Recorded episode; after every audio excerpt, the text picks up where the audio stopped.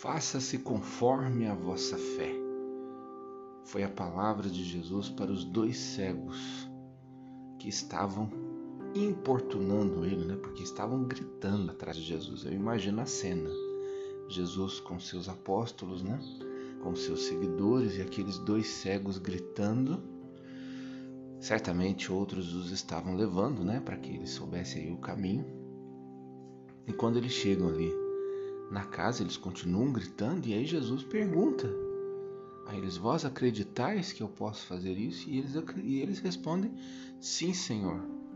É, sim, Senhor. Então Jesus coloca a mão nos olhos deles e diz: Faça-se conforme a vossa fé.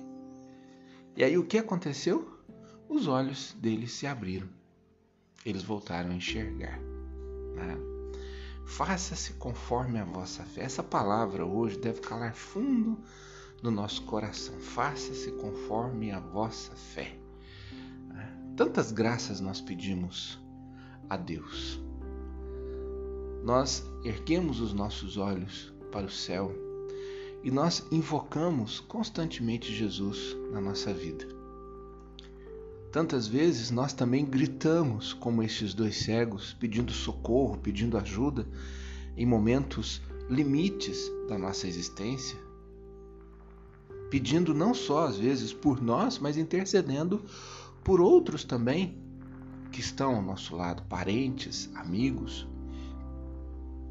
E sempre quando nós agimos dessa forma, acontece o que aconteceu ali nesse momento com esses dois cegos. Jesus também diz para nós: faça-se conforme a vossa fé. Aliás, o milagre ele acontece de acordo com a nossa fé, com o tamanho da nossa fé. Aí então, entra um elemento muito importante para nossa reflexão no dia de hoje. Tá? Nós precisamos nos preocupar em construir a nossa vida de fé. E é muito importante nós pensarmos sobre isso, por quê? Porque o milagre vai acontecer de acordo com o tamanho da nossa fé. Não que a nossa fé vai interferir na graça de Deus, mas Jesus, ele age na nossa vida conforme a nossa fé, conforme o tamanho da nossa fé. A fé não tem tamanho, né? Aqui tamanho é o modo de dizer, né? Conforme a robusteza da nossa fé, né? Conforme conforme nós trabalhamos a nossa fé. Então isso é muito importante nós pensarmos sobre isso. Quais são os elementos primordiais para que nós possamos construir de fato uma vida de fé? O primeiro e o essencial é nós fazermos uma experiência pessoal de Jesus. É o primeiro elemento. Né? Aqueles cegos, eles acreditaram, acreditavam, né, piamente que Jesus poderia realizar aquilo na vida deles. Então nós precisamos acreditar em Jesus. Ter fé é acreditar em Jesus. E nós só acreditamos numa pessoa, e aqui é importante então essa frase, acreditar numa pessoa, né? Porque nós não acreditamos numa instituição, nós não acreditamos em leis, em normas, em regras, em cânones. Nós acreditamos numa pessoa, pessoa, e essa pessoa se chama Jesus de Nazaré. Né? Então é importante nós termos bem claro isso, que nós temos que fazer uma experiência pessoal de Jesus na nossa vida. De Jesus. É uma experiência pessoal do Cristo em mim.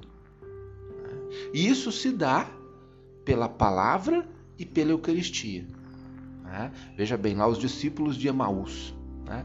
O nosso coração ardia enquanto ele nos falava pelo caminho. Né? Então é na palavra que o nosso coração ele vai se aquecendo, é na palavra que ele vai se é, que ele vai ardendo, é na palavra, na escuta, na meditação da palavra de Deus que o nosso coração ele vai se abrindo para Jesus. Né? E você conhece uma pessoa a partir do momento que você começa a conversar com ela, não é?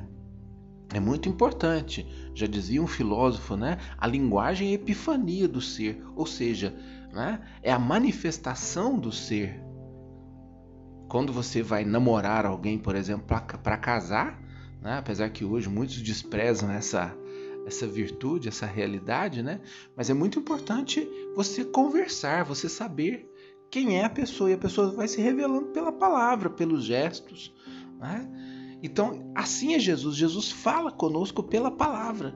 Então, nosso coração ele vai começar a arder de desejo por Jesus, ele vai começar a, a se inflamar por Jesus a partir do momento em que nós dermos atenção à Sua palavra. Então é muito importante a meditação e a escuta da palavra. E a Eucaristia, que é o sacramento maior da nossa fé, que é de onde nós tiramos o alimento para a nossa vida.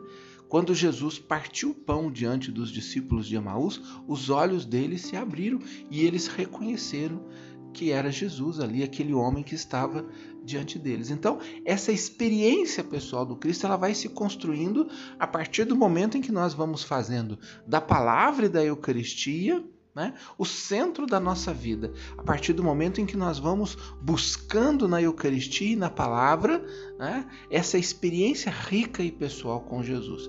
E é um processo, não é uma coisa que acontece de uma hora para outra. Não é algo que, que, que, que acontece da noite para o dia. É uma experiência né? que você vai fazendo ao longo da sua vida. E quanto mais você se aproxima da palavra, quanto mais você se aproxima da Eucaristia, quanto mais você busca viver uma experiência profunda de fé em Cristo Jesus, e essa experiência pessoal do Cristo, ela vai de fato acontecendo na sua vida, aí então a sua fé, ela vai crescendo. A sua fé ela vai aparecendo, a sua fé ela vai é como um grão de mostarda, né? Ela vai crescendo e vai se tornando uma árvore frondosa, uma árvore robusta. Né? Então esse é o primeiro elemento, né? Você de fato buscar a experiência pessoal do Cristo na sua vida. Segundo elemento é você colocar em prática, né? Como nós vimos ontem. Né? Você tem que colocar em prática. Tudo que você não pratica atrofia, né? Como lá os, os membros do teu corpo, né? Se você não pratica, ele vai atrofiando. Então é preciso você praticar, é preciso você exercitar. E a fé é isso, você vai confrontando a, a, essa experiência pessoal do Cristo que você faz com a realidade na qual você vive. A fé, ela tem que estar em constante diálogo com a vida. Fé e vida, vida e fé, elas precisam estar em constante diálogo. É, o que, que é esse diálogo? Olha, eu, eu tenho a minha vida de fé, mas eu tenho a minha vida lá fora também, meu trabalho, minha família, meu esposo, meus filhos.